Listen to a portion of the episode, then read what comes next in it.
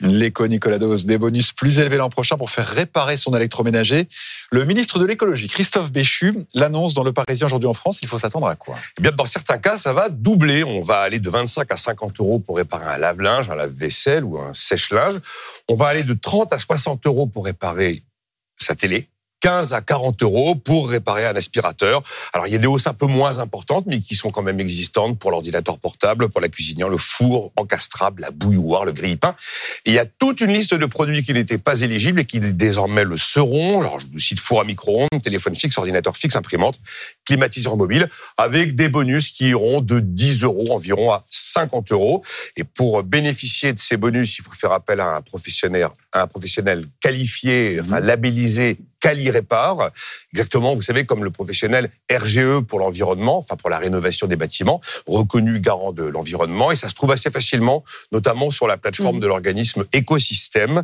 Et cette aide publique, elle est directement déduite de la facture du professionnel qui répare l'électroménager. Alors, ça fait un, un, an maintenant que ce bonus a vu le jour avec la loi sur l'économie circulaire. Ça fonctionne? Vous connaissez, vous, des gens qui se servent de ce bonus réparation? Moi, je ne sais pas si j'en connais. Tout le monde raconte pas sa vie sur son bonus réparation. En tout cas, euh, non, non, mais non, c'est vrai. Oh, tu sais, j'ai fait le. Non, non, ça a progressé. Vous dire que c'est grâce à ce bonus que la tendance est à la hausse. Bon, on peut pas tout attribuer à un dispositif.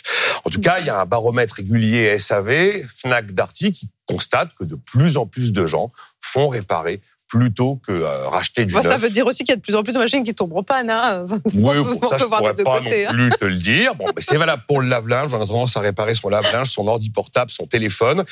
Il y a une étude du réparateur Murphy. Alors évidemment, c'est un réparateur, hein, bon, qui dit, mais faites réparer, c'est beaucoup, beaucoup moins cher, 70% ah, moins cher en moyenne que d'acheter du neuf, dit-il.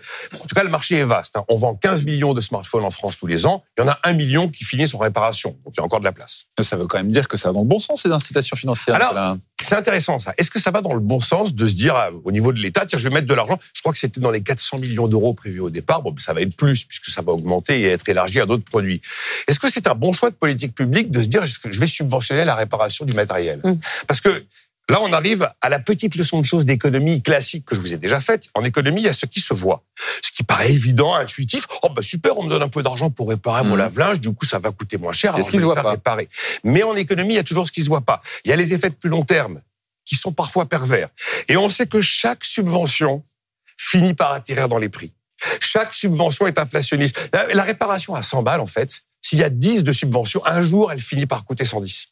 C'est valable dans tout, c'est valable ah. dans l'immobilier. On met énormément d'aides à l'immobilier et on sait que toutes ces aides, les prêts à taux zéro, génial, intuitivement, ce qui se voit, oh ben on va m'aider.